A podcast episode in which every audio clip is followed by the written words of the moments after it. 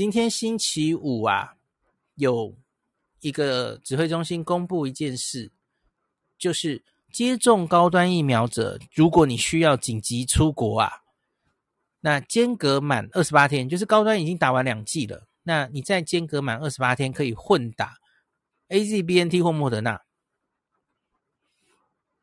那他就说，不论你先前是接种一剂或两剂高端了吼。那可依你要去的那个国外要求，混打两剂 AZ、BNT 或莫德纳这样子。其实基本上这好像不太叫混打，应该叫补打吧？这其实有风险呢。来，我们先看一下新闻怎么讲了哈。我觉得这其实纯粹就是因应哈，因为高端目前还没有取得国际认证嘛哈，所以很多国家现在都推出那种打了什么疫苗，它就可以。才能入境，或是入境可以缩减隔离等等嘛，吼，大大家都有这样的。可是高端目前只有在少数国家有受到那个入境的许可，像是目前是六国，吼，纽西兰、帛琉、印尼、阿根廷、以色列、贝里斯，吼，前几天多了贝里斯。那可是其他很多国家当然都还没有写，呃，把高端认证，吼。那所以呢，假如在这个就是连医师跟我们说的时间差嘛，在我们争取到国际认证之前呢，这个时间差，有人还是有非常不得已一定要出国很的原因哦。那真的就是高端跟大家道歉过嘛，抱歉有时间差，所以呢，那你非得出国不可，指挥中心就开放了哦，那就打那个国家可以认证的疫苗是 OK 的，那。这是经过 ACIP 就是 专家会议讨论齁，可以打。那民众要持相关证明文件，像是电子机票、就学、工作证明，还有健保卡，然后你的小黄卡、记录卡齁，经医师评估后接种，并建议最后一剂高端要间隔二十八天。那原则上，已接种两剂高端而无出国需求的民众，吼，现阶段是不建议再接种其他疫苗。所以这是一个，这其实不是科学啦，大家知道吗？这个是，这个是为了这些人非得出国不可，那他需要那个疫苗的接种，他才能进那个国家的话，好，那政府就让你可以打，吼。可是其实原则上，这个科学上应该。不太建议这件事，有几个原因。第一个，我们现在还没有科学证据啊。吼，打完两剂高端，好，那你再打一个别的疫苗，那很可能根本还没有到半年嘛。吼，这个以第三剂来说，它也太早了。那所以高端目前在这些最近打的人身体里面，中和抗体应该还很高。吼，那你现在再去打这些其他的疫苗，吼。我我觉得你的抗体应该会打到飞天去了吼，可是我比较担心的是，第一个是没有必要。那以疫情防治吼，以以效果来说，我我觉得大概没有必要。第二个是会不会副作用比较容易产生呐？因为因为比方说你是一个三十岁的年轻男生好了吼，或二十五岁，那你给打了两剂高端，你现在为了出国好，所以你去打了 BNT，好，打我们用莫德纳好了。莫德纳，因为莫德纳心肌炎的几率高于 BNT 哦。哦，那你打的这第一剂莫德纳哦，可能相当于莫德纳第二剂，因为你其实身体已经打过，认识这个抗原了哦。那认识这个 S 蛋白了，所以你再打莫德纳下去，第一个相当于别人莫德纳第二剂，第二个你抗体会冲非常非常高。我不用看台大医院的临床试验结果，我就知道。可是你会不会因此心肌炎的几率也比较高？我觉得有机会耶，嗯，有机会哦。那 何况现在还是要你打两剂耶。你为了出学出国哈，好，所以让你莫德纳哈，这里没有提那两剂要多久啦哈？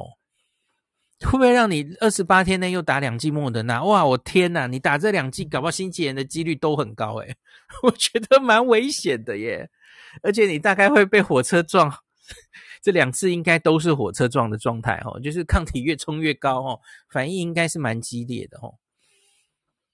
但大家知道，现在国际上讨论的第三针，其实都是第二针已经打完至少大概六个六个月以后，哦，原本抗体已经没有那么高了。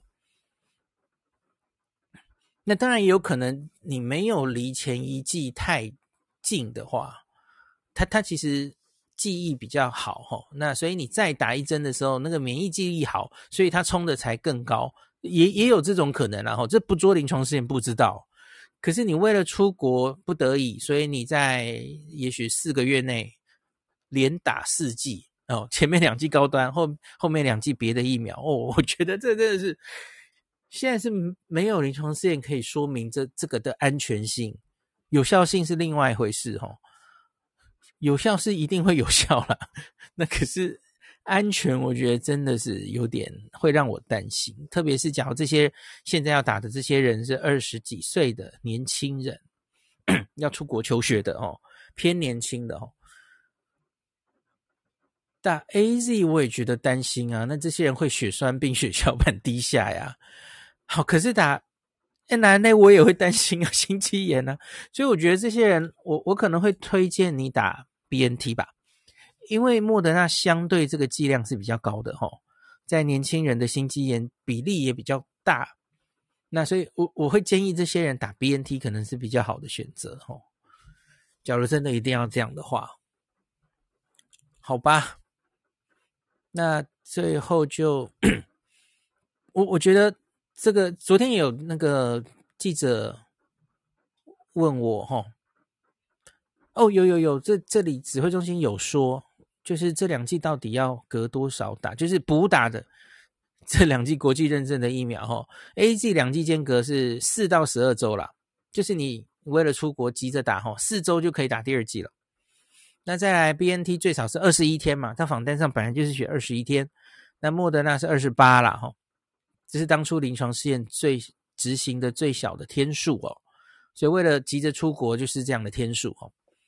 那我还是维持我的建议吼，你真的要打的话，年轻人的话啦，三十岁以下吼，我觉得好像打 BNT 比较好，BNT BNT 吼，相隔二十一或二十八也可以吼，你比较急就二十一，嗯，打 AZAZ 也不是不行啦吼，可是我现在真的不知道次单位蛋白疫苗要混哪一个比较有效，这是目前没有资料的东西了哦。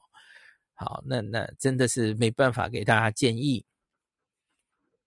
好的，那最后讲那个，昨天也有那个记者访问我，我就跟他说，这个当然就是不得已，在高端还没有取得国际认证前，就只好这样嘛，吼。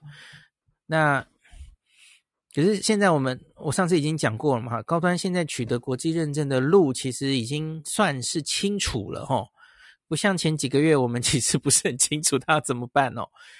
两条路嘛，我已经跟大家讲了，一个其实就是欧盟嘛，他们已经跟欧盟谈出来，欧盟是可以接受免疫桥接的哦，那个人数可能不用收的很多哦，几百或几千人，他真的可以做的话呢，呃，也许可以很快的做出来，因为免疫桥接它只需要打针、抽血、测抗体，哦，这是相对简单，人数又少的哦。也许这会比较快。那假如欧盟可以用这这个免疫桥接，就给了你 EUA，好、那欧盟认证了，哦，很大的单位认证，也许 WHO 就会认证哦，这是有机会的。你们看，连 COVAXIN 都认证了，好，OK。那另外一条路当然就是上次跟大家讨论的嘛，吼、，WHO 的团结试验。那昨天高端有发新闻稿，吼、有一个进度啊。他目前已经在三个国家，因为这三个国家执行，跟大家讲过了嘛，吼，欧亚非，诶，我有讲错话吗？诶，欧亚非，诶，有美国，有美洲啊，好，呃，那个哥伦比亚、菲律宾跟马利亚，吼，OK，三个国家，那超过四十个试验中心，吼，那目前已经在三国收纳了四千个受试者，那他的。预计要进行的总人数哦，就是每个疫苗收两万人，高端实验组就要收两万人哦。那另外两万人打安慰剂，那另外一家入选的那个 DNA 疫苗也同样要收两万人。那大家共用这个安慰剂组哦。哦，所以这个是很大期的三期传统的临床试验哦。大家期待一下了哈，这个启动应该是十月二十六嘛，哦，现在其实才半个月哦，他已经收了四千人了哦，诶，这个数字还蛮快的耶，哦，那我们可以期待一下了哦。那这个四千我不是很确定，他应该是，因为他应该是双盲的嘛，哦，他就要分组，然后你不知道你是疫苗组还是对照组，哦，大概这种进度了吼。好，所以就期待他后续还会有更多进度的消息让大家知道哦。那在，我觉得有机会在明年，也许第二季 不知道，真的要看他收案的速度，然后要看这三个国家未来疫情的走向。因为因为你假如疫情越越严重哦，进入冬天哦，疫情也许还会来一波，那你当然有可能就会收集那个。你的意思是说，大概要一百五十例嘛？吼，一百五十例确诊的话，其实就可以集中分析了，吼。那所以这个真的是要看状况了，吼。收案的顺利程度，还有到底当地疫情那个累积案例的速度会怎么样？那才才知道这个进度很难预估的哦。好，我们就拭目以待吧。但是真的是期待高端终有一天可以获得国际认证了，哦。那现在这两天就很多人在笑啊，哈，笑吧，就笑吧，就是没有获得国际认证啊，能怎么办？好，那今天就讲到这儿，最后聊一点小天，那个想睡可以先去睡了哈。我今天回台大母校，那个研究生，研究生在在 Clubhouse 上，我接受他专访过嘛，哈，然后。诶，我看他现在有没有在下面？没有。好，那个他在台大新闻所有教一堂课，就是创作，关于创作的课。然后那个课很有趣哦，是给研究生上的嘛，吼。那很小班，只有十个人。然后他教他们，这整这个学期过了之后，你要写一个自己的部落格，或是自己的 podcast，或是 YouTube，好有趣哦，就是让他们。教他们怎么做自媒体，吼，那所以我我当然有一些经验嘛，所以我今天去帮他们上课，然后就就讲到很多，然后他们都很有兴趣，就是呃，当这些任何一个好，你你很怂的名字叫做网红吧，吼，那到底商业模式是什么？哦，那我们今天就有讲到 Podcast，Podcast 真的很少商业模式，诶。我这里随便聊了，完蛋了，这变成今天录的第四集了。呃，因为怎么讲呢，在 Podcast 的名排名啊，大概只有前十名是可以，大家应该观察也观察得出来齁，是一直可以收到那个衣食父母赞助的齁。冠名赞助，今天这一集有什么什么东西提供赞助什么的哈，然后各式各样的哈，然后前面可能会念一堆呃呃广告念稿什么的哈。大家有没有发现我的 podcast 从来没有置入过？应该是没有吧？没有干爹过哈。那其实不是没有人写合作信，因为我今我为了今天的那个课哈，我就开始翻我的信箱。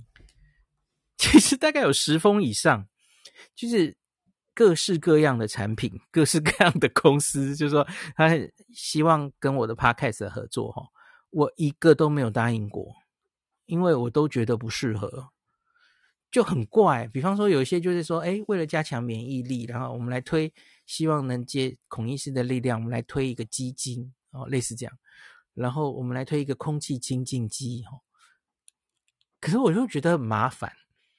然后就觉得，嗯，好累哦，因为每每次谈这样的合作，总会觉得蛮累的。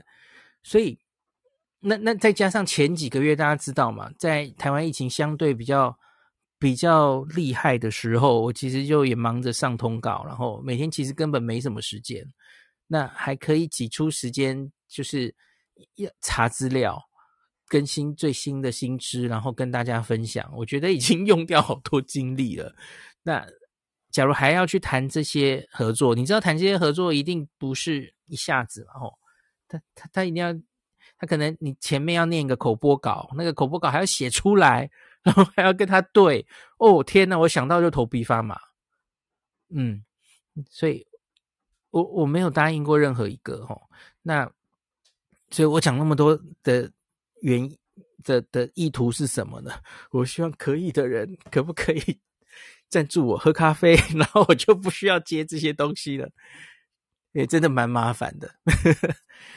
那然后，其其实一直以来，特别是在五月到七月那一段哦，哦，真的很多很多朋友，而且很多人是不止一次哦，一而再再而三的，就是抖内我这样子哦，就真的很感谢。然后很很多人是很很常见的面孔，这样真的很感谢大家，就是。